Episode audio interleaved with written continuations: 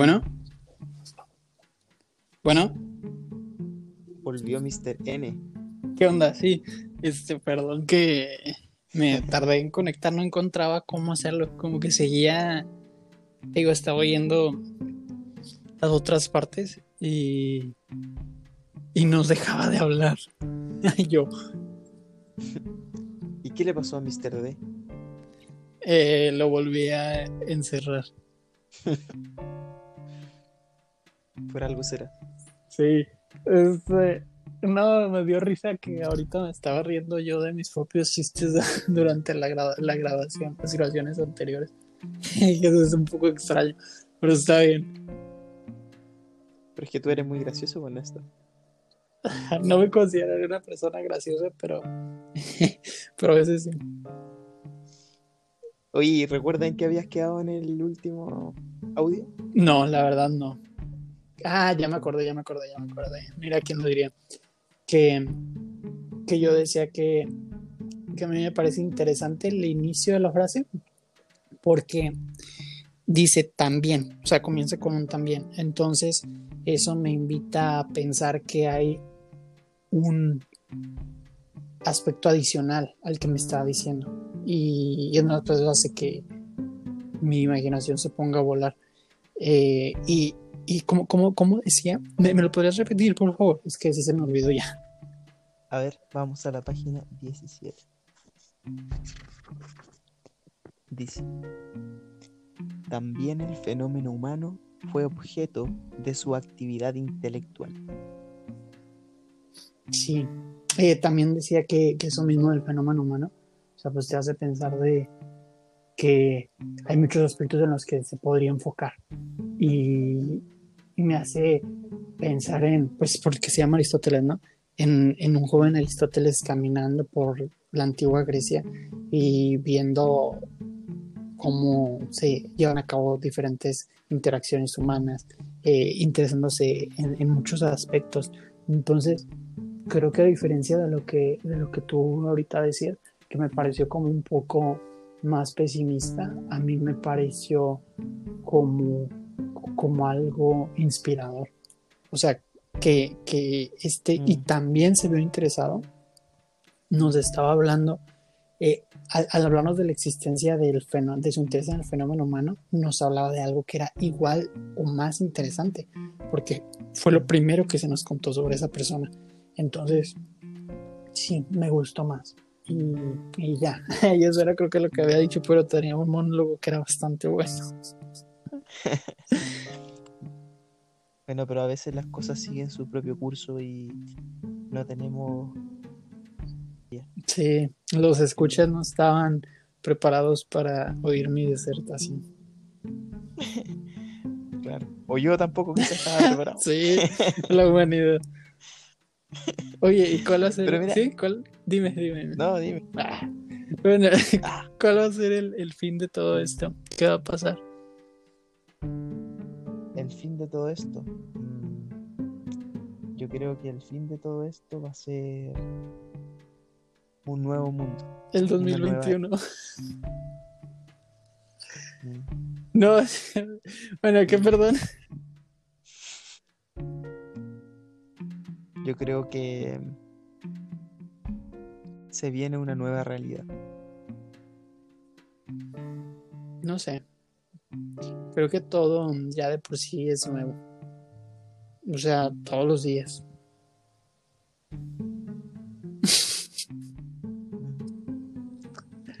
Muy bien. Este. No sé, estoy un poco más tímido ahora que oí como decía estupideces en los otros audios. bueno, yo creo que es parte de nuestra personalidad.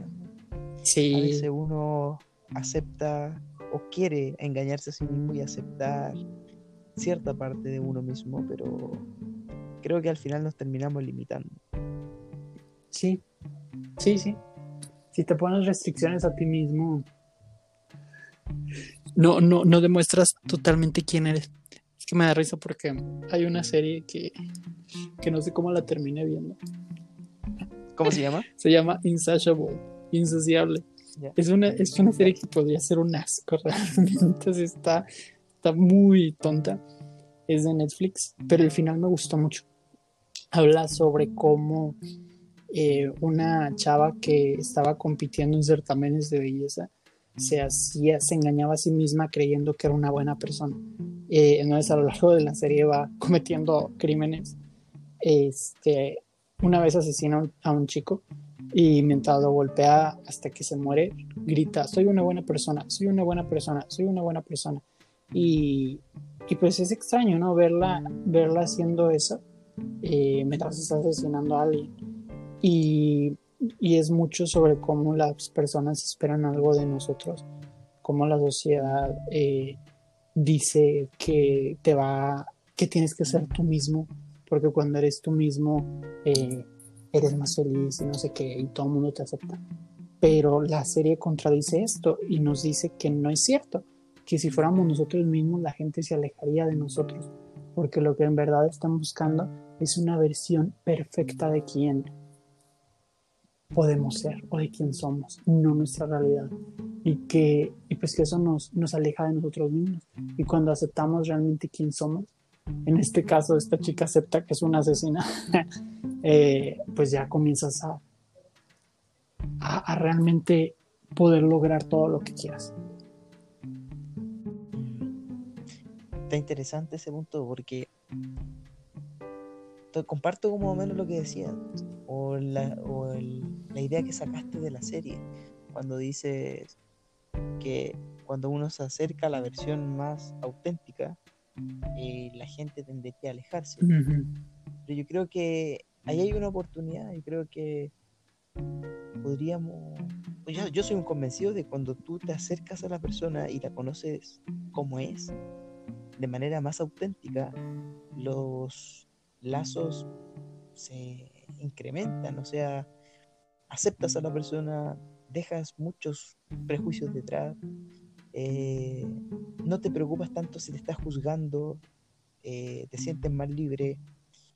Claro, uno no puede aplicar eso en todos los aspectos de la vida, porque hay esferas como la esfera, por ejemplo, laboral o la esfera pública en general, en donde esas cosas parecen un poco extrañas, pero yo creo que ahí está el desafío, como aceptar que lo extraño es y no sacamos nada con esconderlo y creer que en el ideal de cada uno, porque estaríamos viviendo en una mentira constante. Sí. Y realmente el alimentar o el mantener esa mentira más bien, pues sí puede ser desgastante. Este, pero no sé, creo que creo que el mundo es de cierta forma una obra de y los aplausos que recibas dependen de cómo te muestras ante los demás actores en la obra. Claro, te tienes que mantener a ti mismo, pero, pero creo que el público es quien puede verte como realmente eres, pero muchas veces sí te toca actuar dentro de la misma obra. No sé, o sea, vaya, me refiero a que yo sí creo que, que el ser completamente auténtico no aplica en todos lados pero si lo aplicásemos, pues sí, sí te libera mucho. Solo que a veces no es ah, táctico, no es estratégico el hacerlo. Pero que es cuando lo haces, pues ya sí, o sea, no, no, no te pueden detener. ¿Sabes qué? Me recordó, eh, andaba en Segovia, en una ciudad española y andaba en una especie de casona antigua eh, donde tenían una exposición. Eran múltiples obras de varios autores y una me llamó particularmente la atención. Ah, no, mira, corrijo, era una, era una gran obra de, un, de un solo artista.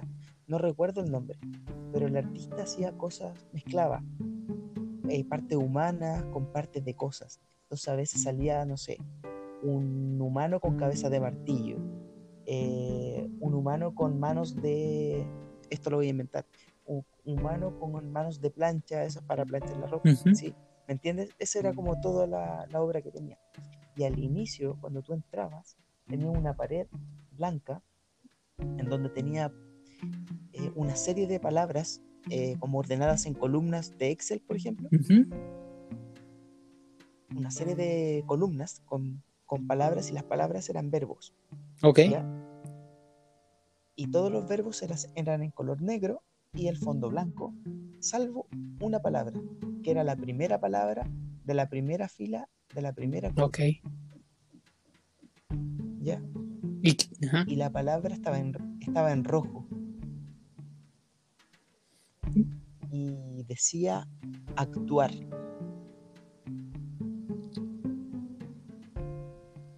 Ok.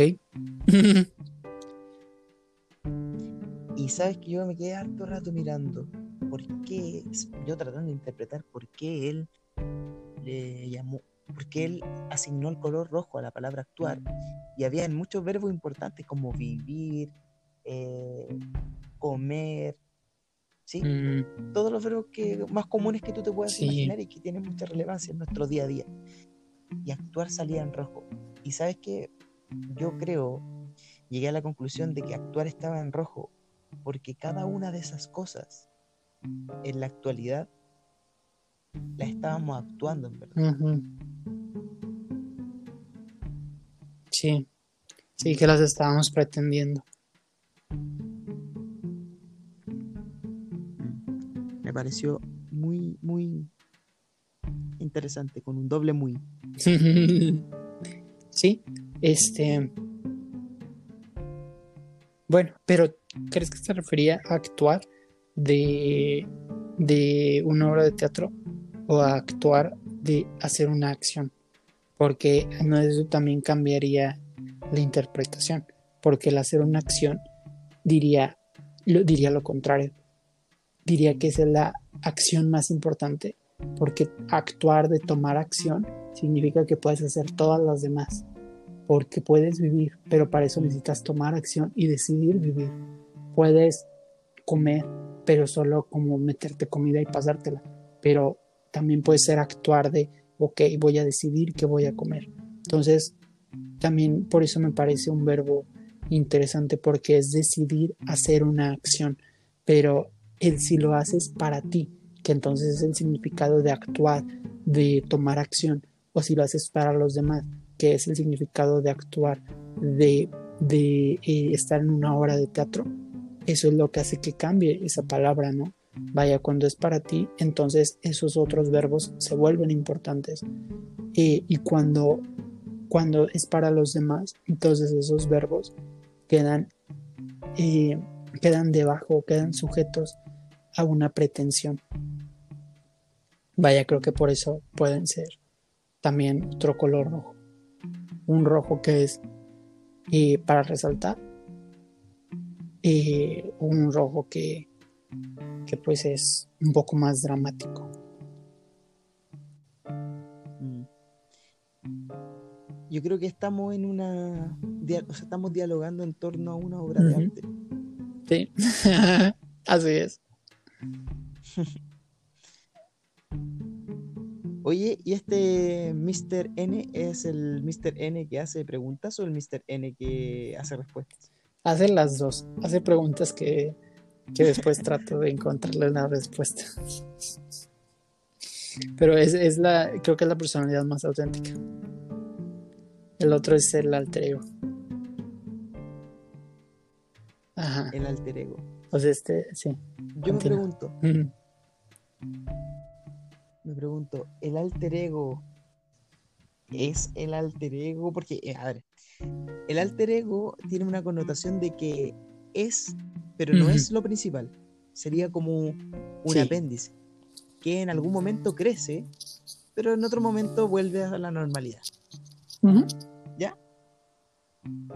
Mi pregunta es, ese apéndice, ese alter ego, ¿no sería en verdad la esencia real? Creo que es una esencia oculta la mayoría del tiempo, ¿verdad? Por su naturaleza. Pero el pensar si es la principal, ah, no más bien la real, ¿verdad? Me dices.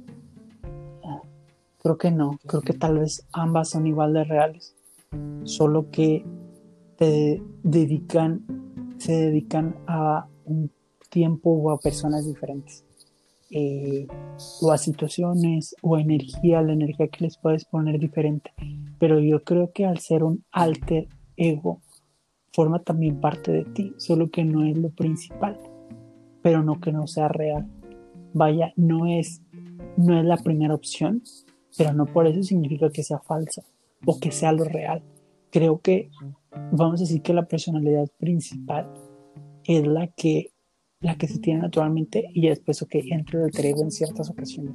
Pero pero no creo que, que, fuese más genuino uno que otro solo que es, responden a diferentes tiempos o espacios. Pero no sé esa es mi opinión. ¿tú qué crees? yo estoy más por la otra opción creo que hay una que predomina desde el punto de vista eh, temporal y desde el punto de vista de sumatoria de tiempo presente como protagonista. En este caso, la personalidad pública. que sería el que predomina en términos de cantidad de tiempo que ocupa en tu ser. Ahora bien, yo creo que esa personalidad pública predomina porque es necesario, no porque realmente sea tu esencia. Y yo estaría más de acuerdo en que la esencia más fiel a ti, a ti mismo, a ese flujo energético por defecto que vendría en ti, sería el alter ego. Entonces, hablando tú de, de, flujos energéticos, pensarías que del alter ego es la fuente de donde nace y después llega a la personalidad principal en tiempo pero vaya que el origen es el alter ego y el otro es una expresión de cierta forma del alter ego. Claro, sería como el, el alter ego conveniente. Sí, Sí, la versión, volviendo a, a, mi comentario de antes, la que tal vez es menos auténtica, pero es la que la gente acepta sería la versión quizás que actúa ah. desde el punto de vista de actuar de un, de un punto de vista teatral. Ese sería quizás el ego o, el, o el, su personalidad pública, tu personalidad predominante en cantidad. Puede ser que sí, ¿eh? me gusta cómo se enlaza todos los conceptos y también con mi N y con mi B. este pero no sé, me niego a creer que mi D sea el origen de todo. Eh, o sea, siento que me identifico más con la N, solo que de repente eh, se acumulan cosas que ya salen en la D, pero, pero no creo, o sea, de verdad, de verdad me niego a creer que, que uno sea menos real que el otro. Solo creo que son diferentes. Eh, decía, bueno, es una frase que se le atribuye a, eh, Alejandro Magno. Me parece que Alejandro Bueno, es una frase de alguien. Alguien de Al primo de Alejandro Magno. Que, decía que mm, hablar una, una lengua diferente, un idioma diferente, es como tener otra alma. Y creo que lo pensaría más así, eh, que podemos tener diferentes aspectos de nosotros, pero no significa que alguno de ellos sea más cierto que el otro. Vaya, yo creería que el verbo actuar, de actuar para los demás, o sea, en la obra de teatro, está presente en ambos, tanto en el ego como en el alter ego. Solo que el alter ego por naturaleza tiene una capa de esto mucho más reducida. Tal vez y, y es una piel mucho más fina. Y el ego predominante, ese tal vez lo usa como armadura.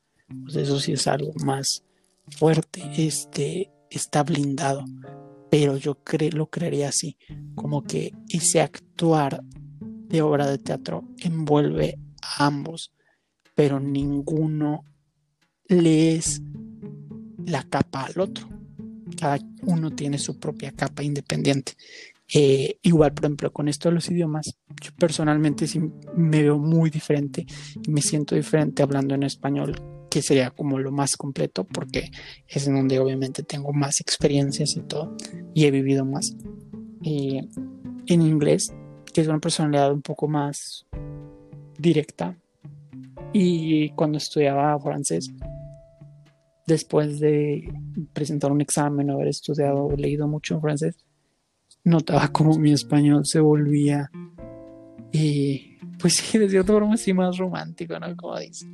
Eh, entonces, eh, yo lo pensaría así, que ninguno de esos, el español, en esto era en español, en inglés o en francés, era menos auténtico que el otro, solo era diferente, era otro.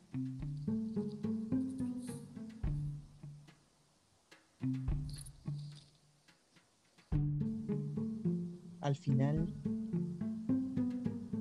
¿cómo podemos saber? Supongo que leyendo un libro de psicología y no, y no hablando aquí.